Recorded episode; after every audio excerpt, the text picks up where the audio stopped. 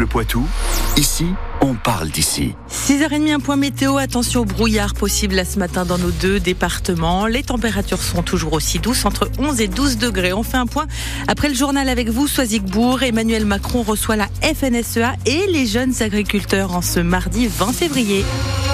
Pour tenter d'éteindre la colère agricole qui a repris de l'ampleur hier, nouveaux blocages, nouvelles actions un peu partout en France, dans le Gers, la Sarthe, les Bouches-du-Rhône, le Nord.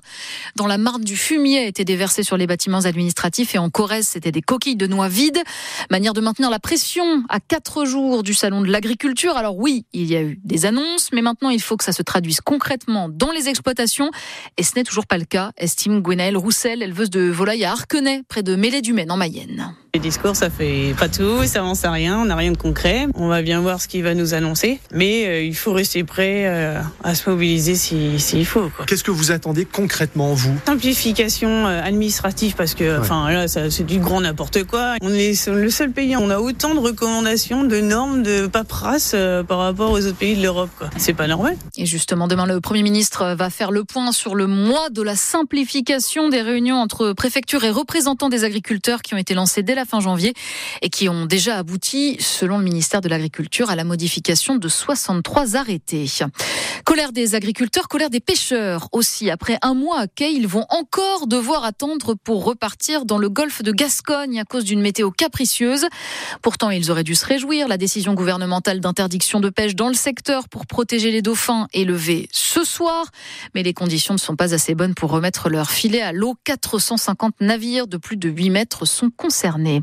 6h32 sur France Bleu. On en vient à cette question. L'imam de Bagnols sur 16 dans le Gard va-t-il devoir quitter la France? Gérald Darmanin a demandé le retrait de son titre de séjour après un prêche qu'il assimile à un appel à la haine.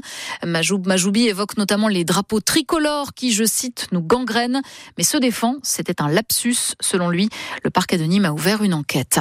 On l'évoquait dès hier sur France Bleu. Le gouvernement veut faire des économies pour compenser le ralentissement de la croissance. 10 milliards à trouver vite. Alors, on vous parlait des budgets des ministères qui allaient être retaillés. Ma prime rénove, le dispositif d'aide aux propriétaires pour financer les travaux de rénovation énergétique sera lui aussi raboté. Son budget sera amputé d'un milliard d'euros et ça, ça plaît pas du tout à la fédération du BTP qui aura Baptiste Roux forcément moins de chantiers. Cette économie d'un milliard représente une baisse des aides de 10 à 15 millions d'euros au total en Savoie et en Haute-Savoie. Localement, la perte de chiffre d'affaires pour les professionnels du bâtiment devrait être de 35 à 50 millions.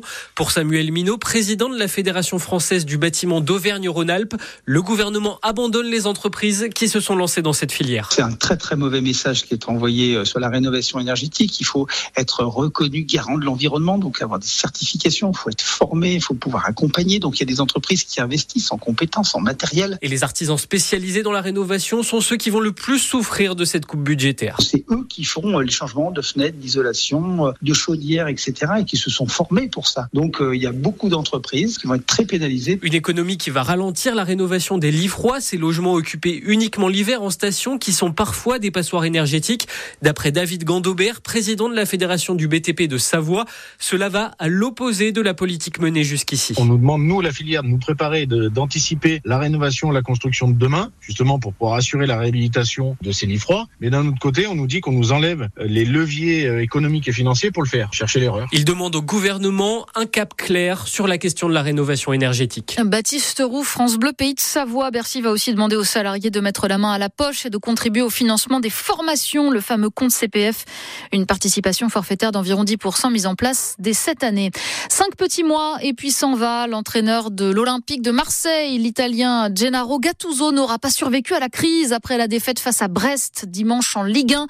Il quitte le club à l'amiable pour le remplacer un Français, Jean-Louis Gasset, l'ancien sélectionneur de la Côte d'Ivoire, qui a gagné la dernière Coupe d'Afrique des Nations. Et puis c'est le moment de voter pour votre village préféré. 14 communes sélectionnées pour euh, la nouvelle édition du village préféré des Français. L'émission présentée euh, par Stéphane Bern sur France Télévisions. Parmi eux, Gassin dans le Var et Mers-les-Bains dans la Somme. La liste complète est à retrouver sur notre site francebleu.fr. Il est presque 6h35 francebleu.fr. À écouter, à réécouter, à voir et à revoir, à lire et à relire. Tout France Bleu est sur francebleu.fr.